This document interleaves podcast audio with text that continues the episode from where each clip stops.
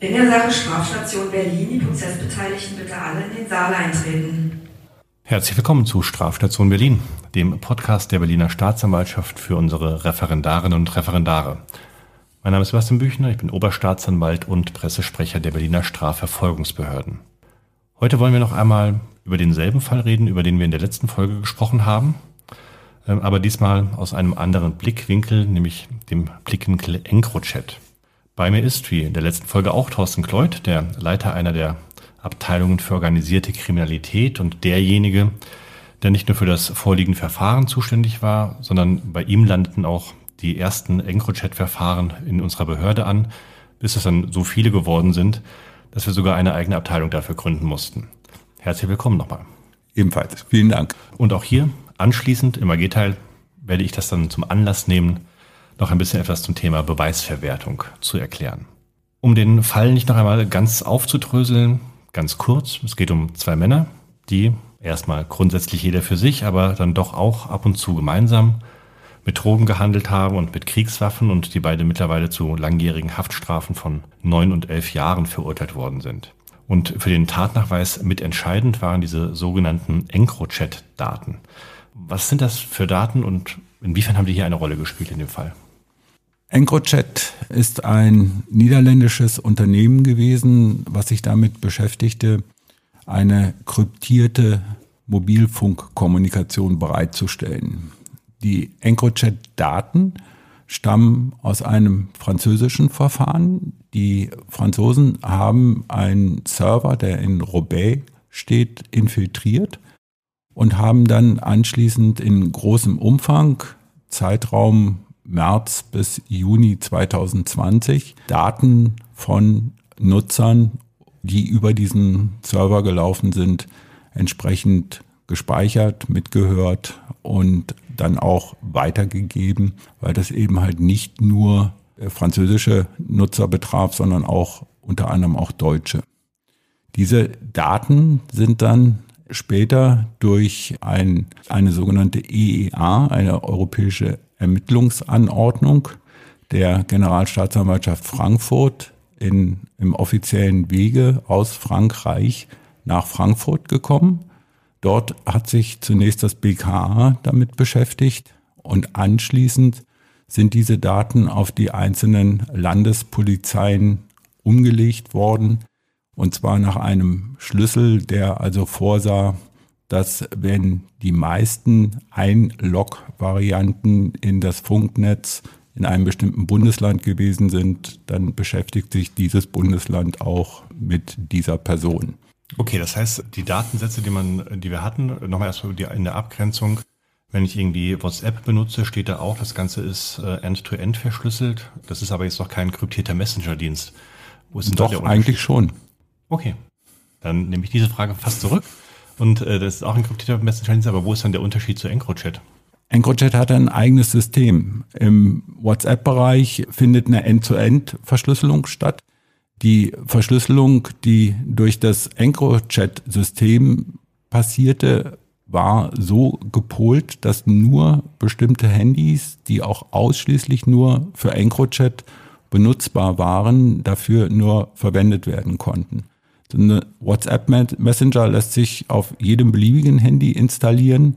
Bei Encro war der Hintergrund, dass es sich um ganz spezielle Handys handelte, die auch entsprechend teuer waren und die ausschließlich eine Kommunikation im EncroChat-Netzwerk ermöglichten. Was kostet denn so ein Handy? 1500 Euro, damals so für sechs Monate. Das heißt, es ist auch schon eine Investition, die man nicht irgendwie ohne weiteres tätigt, wenn man irgendwie heimlich mit seiner Schwiegermutter telefonieren will, sondern wenn ich das Geld dafür in die Hand nehme, dann spricht allein das schon dafür, dass ich irgendetwas vorhabe, was Sie alle mitbekommen sollten, oder? Also es ist durch die Auswertung auch im Nachgang festgestellt worden, dass sich fast alle, die sich dort im System befunden haben, in irgendeiner Form mit strafbaren Handlungen beschäftigen. Also die ursprüngliche These, die insbesondere durch Verteidiger aufgebracht wurde, dass es eigentlich nur ein kleiner Prozentsatz ist und im Übrigen eben halt rechtschaffene Bürger sich dort verdingen, die hat sich im Laufe des Verfahrens vollkommen ins Gegenteil verkehrt. Und was bekomme ich da jetzt für Daten, die erstmal quasi zuständigkeitsbegründend sind? Ich kriege Chatinhalte und Standortdaten, oder? Geodaten, genau, nicht. Also EncroChat hat auch entsprechende Geodaten erhoben und mit den Geodaten, mit der Lokalisierung, wo sich diese Person eingeloggt hat, kann man auch eine überwiegende Tätigkeit verbinden und damit also auch eine Zuständigkeit herbeiführen. Deutschland hat ungefähr 4500 EncroChat-User zugewiesen bekommen, die dann auf die Bundesländer entsprechend diesem Schlüssel, den ich eben geschildert habe, umgelegt wurden. Wie viele hat Berlin abbekommen? Etwa 750. Also daran sieht man, dass Berlin überproportional beteiligt ist, dass in anderen Bundesländern das nicht so verbreitet war, aber dass es in Berlin eben halt einen hohen Verbreitungsgrad hatte. Und von welchen Datenmengen reden wir da? Terabyte. Okay. Das heißt, äh, ich bekomme erstmal dann diese Rohdaten mit Chatinhalten und gegebenenfalls Standortdaten, aber weiß noch gar nicht, wer sich dahinter verbirgt. Ganz genau. Das war der, das erste Problem, was wir mit der Verwertbarkeitsmachung dieser Daten hatten, nämlich dass wir eine Person identifizieren mussten, einen Menschen, der dahinter steht. Jeder EncroChat-User hat einen in der Regel frei gewählten Usernamen, die teilweise ganz abstrus sind, ja, und teilweise eben halt auch schon einen Hinweis auf die Person liefern konnten. Letztendlich war aber die Auswertung der gesamten Chats erforderlich, um eben halt eine eindeutige Identifizierung vorzunehmen. Teilweise haben wir es einfach gemacht bekommen, wenn EncroChat-User Selfies von sich aufgenommen haben und die dann verschickt haben, war die Identifizierung natürlich relativ einfach. Bei einem User kann ich mich erinnern, der hatte irgendwie einen Fingerprint auf der Linse hinterlassen. Da konnten wir aus den Papillen heraus feststellen, wer es gewesen ist. Bei anderen wurden Orte, Daten, Wohnungen mitgeteilt, unter Umständen auch von anderen Personen, sodass wir daraus dann schließen konnten, wer es denn nun ist. Und deswegen ergeben sich also eine hohe Identifizierungsquote. Ich meine, wenn wir bis zum Ende kommen, werden möglicherweise 15, 10 bis 15 Prozent am Ende nicht identifiziert werden können, weil es da immer dann noch an Informationen fehlt, aber der Rest eigentlich schon. Aber das heißt, wir reden auch von 700 Verfahren, die sich allein über diesen Zeitraum von etwa fünf Monaten, wo die Daten erhoben worden sind, schon äh, für Berlin generieren. Richtig. Diese Auswertung läuft wahrscheinlich äh, alles schon technisch ab, oder? Wenn ich irgendwie so den Chatverkehr mhm. auswerte, dann lässt das LKA dann Programm drüber laufen und dann. So, nee, nee, so, so einfach ist es nicht. Das ist mit einer hohen Manpower im Prinzip verbunden. Es gibt ein Auswertetool, was das BKA entwickelt hat oder, oder bekommen hat. Mit diesem Auswertetool kann man das Ganze überhaupt in eine vernünftige Form bringen, dass man sich das auch wirklich vernünftig angucken kann. Also mit den Rohdaten selber kommt man nicht so richtig weiter. Und dann bedarf es aber auch einer hohen Manpower, um eben halt diese Chats auszuwerten, sowohl erstmal im Hinblick auf die Identifizierung und zweitens im Hinblick auf strafrechtlich relevante Grundsätze.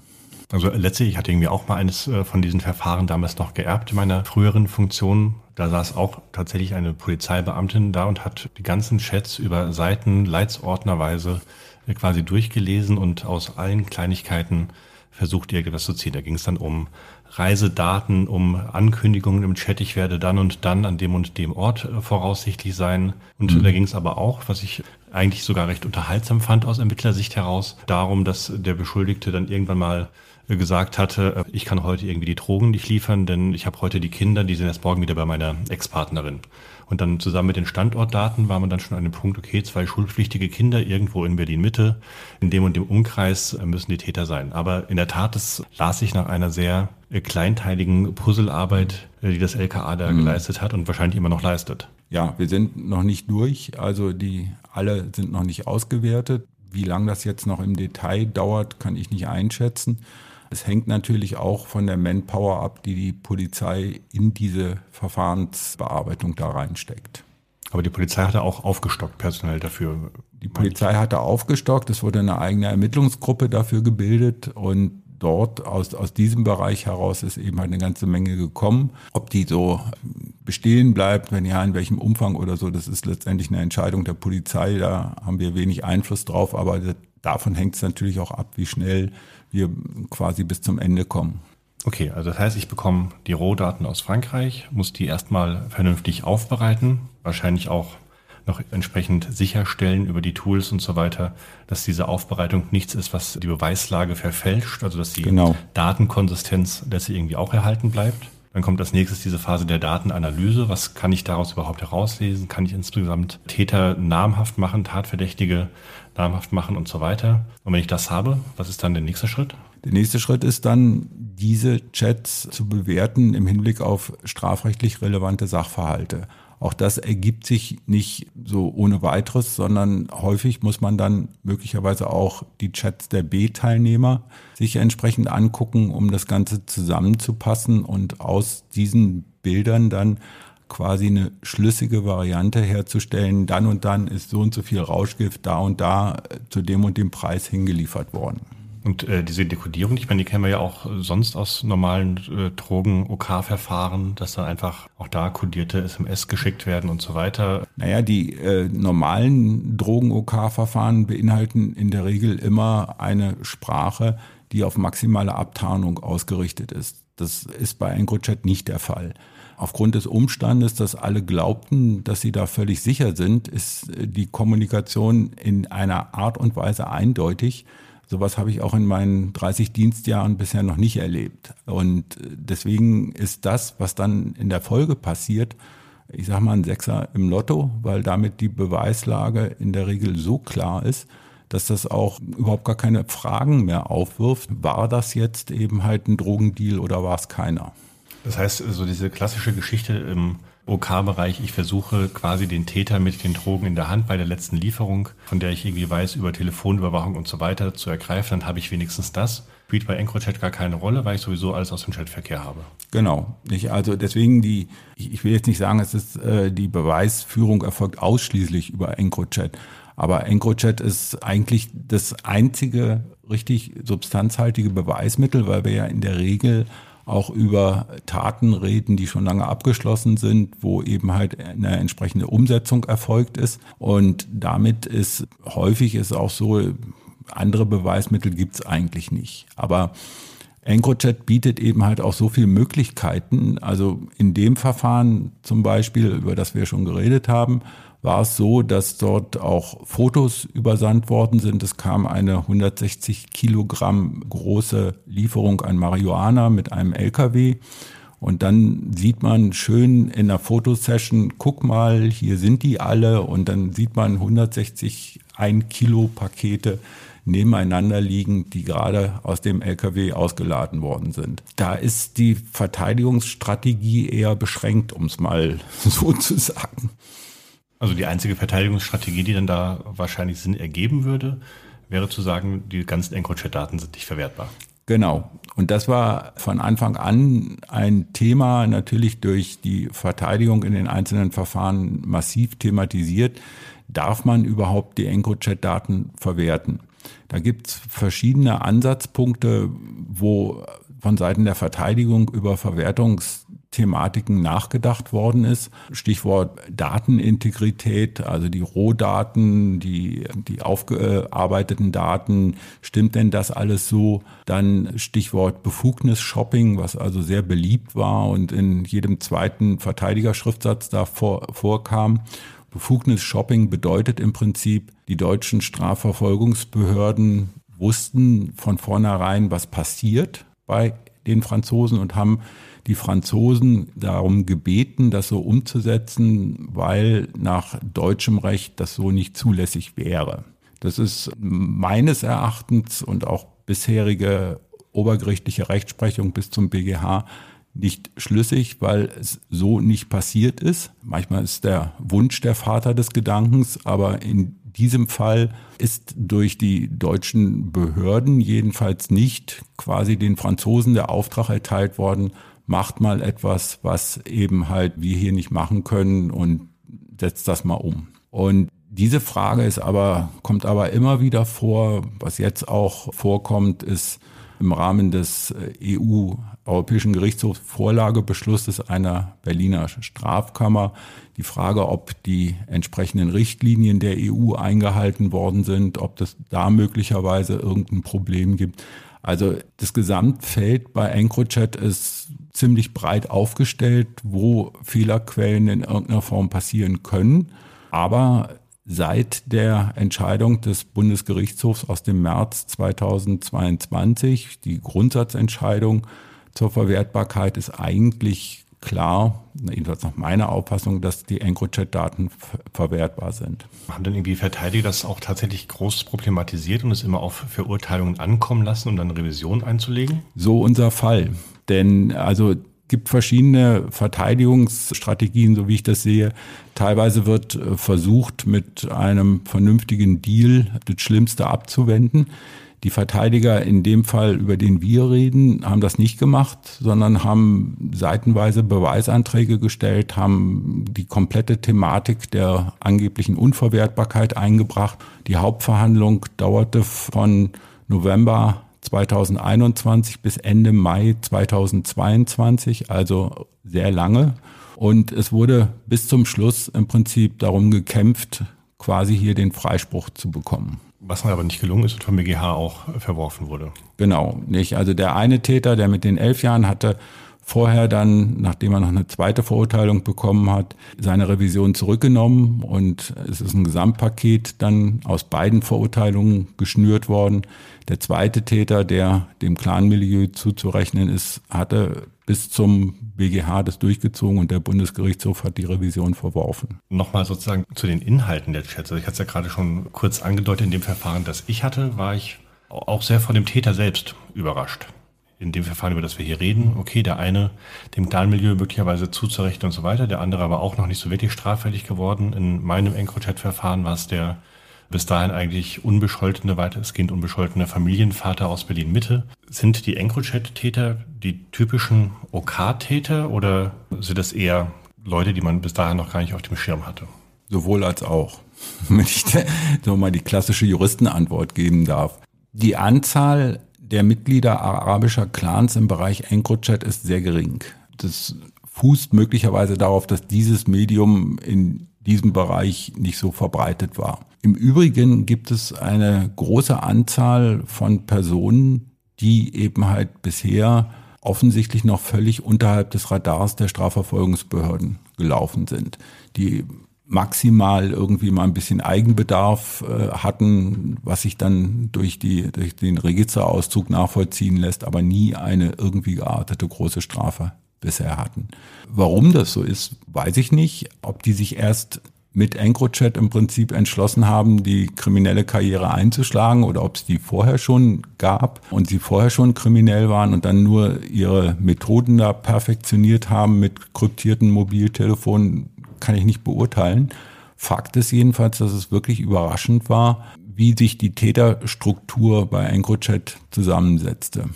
Aber in der Tat nochmal so ein bisschen spekulativ natürlich, wie du richtig sagst, die Frage, was war zuerst EncroChat und dann der Täter oder erst der Täter und dann kam EncroChat dazu? Also haben wir hier eigentlich einmal eine ganze Reihe von Breaking Bad Geschichten, die da einmal in Berlin Mitte und sonst wo eine Rolle spielen oder? Da kann ich nicht richtig spekulieren. Es gibt Hinweise in einzelnen Verfahren aus dem Komplex, den ich bearbeitet habe, wobei unser Verfahren ein Teil dieses Komplexes ist, dass es bereits auch vorher Betäubungsmittelhandelsgeschäfte gibt, aber das sind bloße Hinweise gewesen, also vor der EncroChat-Zeit sozusagen das ist nicht belastbar. Ja, also insofern könnte ich jetzt nicht sagen, war erst war schon krimineller und wurde dann nur durch EncroChat besser oder umgekehrt ist erst EncroChat quasi die Initialzündung gewesen. Jetzt bewege ich mich mal ins kriminelle Milieu. Hat auch kein Beschuldigter irgendwann mal was erzählt? Nein. So. Nein, also das äh, ist bei EncroChat genauso wie bei den übrigen Betäubungsmittelverfahren Aussageverhalten äußerst gering maximal das, was einem vorgeworfen wird und auch nur in dem Umfang, in dem man selber daran beteiligt war. Das ist so die regelmäßige Einlassung, Aufklärungshilfe, Nutzung von Paragraph 31 BTMG oder 46b StGB, also mit äh, entsprechender Kronzeugenregelung und ähnlichem so gut wie gar nicht. Aber wir haben trotzdem eine Reihe von Straftaten, die letztlich alle mindestens mittlere schwere Kriminalität sind. Also in der Regel in der Regel schwere, weil es geht immer um Betäubungsmittelhandel mit nicht geringen Mengen, was also mit, ne, mit einer Mindestfreiheitsstrafe, Paragraph 29a Absatz 1 Nummer 2 BTMG von einem Jahr, teilweise auch Bandenstrukturen, die eben halt dann mit einer Mindestfreiheitsstrafe von fünf Jahren bedroht werden und in der Regel eben halt nicht, ich sage jetzt mal äh, salopp, der kleine BTM-Händler aus dem Girlie, sondern jemand eben halt, jemand, der im Prinzip mit Kilo handelt oder dreistelligen Kilobereichen auch keine Seltenheit. Das heißt, wir haben irgendwie eine komplette Subkultur sozusagen, die dann noch die ganze Zeit gelaufen ist und von der wir es jetzt dann erfahren haben. Ja, also die, die Struktur ist eigentlich relativ einfach. Es gibt Leute, die über die Netzwerke verfügen. Das ist hier der Mitverurteilte zu elf Jahren, der eben halt über ein immenses Netzwerk an Lieferanten und an Abnehmern verfügt. Und dazwischen gibt's dann die Personen, die dann auch zuarbeiten, die ausliefern, die verpacken, die die Bunker bewachen, die natürlich alle in der Ebene weiter unten stehen, aber ohne die es letztendlich ja auch nicht geht. Und vor allen Dingen, und das ist eine Erfahrung auch aus diesem Verfahren, maximale Geschwindigkeit. Das war das Ziel. Also es sollte eine minimale Bunkerhaltung sein, Klammer auf, nachvollziehbar, weil wenn die Polizei vorbeikommt und dann einen vollgefüllten Bunker findet, ist es ziemlich unangenehm. Und auf der anderen Seite war dafür aber auch erforderlich, dass eben halt dieses Netzwerk steht und dass man sofort umsetzen kann. Es gibt einen Fall da, um 18 Uhr, ich glaube, fünf Kilo Kokain, um 22 Uhr die Meldung alles verkauft. Ja, also das ist eine Geschwindigkeit, die ich auch vorher so nicht gesehen habe und die jetzt erst für mich durch EncroChat richtig deutlich wurde. Das heißt, in dem ganzen Kontext spielt dann auch letztlich Einziehung eine große Rolle. Also die Frage, wie schöpfe ich die Gewinne, die unsere Täter da erzielt haben, dann wieder ab. Ganz genau. Das ist auch eine unserer primären Ziele, also neben dem Umstand, dass wir die, die Leute einer gerechten Strafe zuführen wollen, eine maximale Vermögensabschöpfung was sich allerdings immer ein bisschen schwierig gestaltet, weil Erfahrung aus diesem Verfahren und auch aus anderen Verfahren, wenn wir da zuschlagen, Haftbefehl, Durchsuchungsbeschlüsse, haben wir eine nur sehr geringe Ausbeute an Vermögenswerten, weil die Täter natürlich auch wissen, wenn wir in irgendeiner Form irgendwas bekommen, dann ist es weg. Dass dann nachher auch Abschöpfungsentscheidungen, also Einziehungsentscheidungen wie hier über siebenstellige Summen passieren, ist erfreulich, aber entscheidend ist, dass wir das auch umsetzen können, sonst haben wir sozusagen einen Titel für die Pinnwand. Das ist immer noch ein Problem, aber das ist ein tatsächliches Problem, was wir auch nicht umgehen können, weil die Täter eben halt sich auf, auf solche Sachen auch entsprechend vorbereiten. Klar, nochmal sozusagen so ein bisschen auch zu deiner Biografie bei der Staatsanwaltschaft seit mehr als 30 Jahren dabei, davon viel OK-Bereich und jetzt gibt es so ein Phänomen wie EncroChat, irgendwie hochtechnisch mit Auswertung von Chatverkehrs und so weiter. Ich stelle mir, ohne dich jetzt älter zu machen, als du bist, vor, dass das bei deinen Anfängen bei OK noch alles weniger technisch war, noch sehr viel mehr so echte Polizeiarbeit mit da eine Razzia und da mal irgendwas mitgehört mhm. und so weiter. Wie sehr hat sich das verändert und immer weiter technisiert? Die Arbeit im OK-Bereich hat sich natürlich stark verändert, auch mit der zunehmenden Technifizierung. Und ich finde, ein ganz gutes Beispiel ist der Bereich des Falschgeldes. Wir sind in ganz Berlin zuständig fürs Falschgeld. In den 90ern, als ich als Dezernent noch gearbeitet habe, da haben wir Razzien gemacht, sind in große Lagerhallen reingegangen, haben dort äh, große Maschinen gefunden mit tausender Nutzen von falschen D-Mark-Scheinen damals Mittlerweile läuft der Falschgeldvertrieb komplett übers Internet. Man kann im Darknet alles kaufen, Rauschgift, Waffen und natürlich auch Falschgeld und anschließend erfolgt die Zulieferung durch die Deutsche Post. Das macht vielleicht deutlich, wie sehr sich das verändert hat im Laufe der Zeit, dass nämlich mittlerweile die modernen Medien, also insbesondere auch das Internet, einen sehr viel höheren Stellenwert hat in den Umsetzungen. Stichwort zum Beispiel auch Koks-Taxis, Anforderung von entsprechendem Kokain über Messenger-Dienste, was dann entsprechend geliefert wird. Das sind alles Sachen, die für uns natürlich auch die Schwierigkeit mit sich bringen, wie kommen wir in die Strukturen rein, wie können wir dort Informationen sammeln, wie können wir die Täter identifizieren. Und das ist wesentlich technischer geworden nach meiner Einschätzung, als es noch vor 20, 25 Jahren war. Fehlt dir das, wie es vor 20, 25 Jahren war? Würde ich so nicht sagen. Also äh, ich bin selber durchaus jemand, der technische Möglichkeiten nutzt. Deswegen ist es für mich auch nicht so ganz fremd. Aber es ist natürlich wirklich irgendwie was anderes, wenn man sich mit technischen Mitteln vorwiegend beschäftigen muss und nicht, wie du schon zu Recht sagst, mit normaler Kriminalarbeit sozusagen. Hast du dir so vorgestellt, den Job? Also ich habe äh, nie in irgendeiner Form daran gezweifelt, dass ich diesen Job machen möchte. Meine Vorstellungen waren Anfang der 90er, als ich hier angefangen habe, schon die, ich möchte gehaltvolle Großverfahren bearbeiten, was ich dann auch relativ schnell durfte. Und das, was auch eine Befriedigung ausmacht, ist so ein bisschen wie beim Schachspiel. Man fängt an, man baut seine Figuren auf, man ermittelt über einen längeren Zeitraum, dann schlägt man zu, dann klagt man an, dann setzt man um, irgendwann hat man rechtskräftige Verurteilung und wenn man dann zurückblickend betrachtet, was man in dieser Zeit da geleistet hat, dann befriedigt einen das. Ja, nicht, dass man immer gewinnt. Das ist auch bei uns, also im OK-Bereich nicht so. Aber ein Verfahren, was funktioniert, was man von Anfang an betreut hat über mehrere Jahre und am Ende zu nicht unerheblichen rechtskräftigen Verurteilungen bringt, bringt mir persönlich ein gewisses Maß auch an Befriedigung. Vielen Dank. Das war's für heute mit äh, dem Thema EncroChat. Vielen Dank fürs Zuhören. Es gibt wie immer parallel dazu ein Tutorial, diesmal zu dem Thema Beweisverwertung, das auch freigeschaltet ist. Und ansonsten kann uns gerne Feedback über unsere Homepage strafstation.berlin gegeben werden. Ansonsten hören wir uns wieder in zwei Wochen. Da geht es dann um das Thema Salafismus. Die Prozessbeteiligten bitte.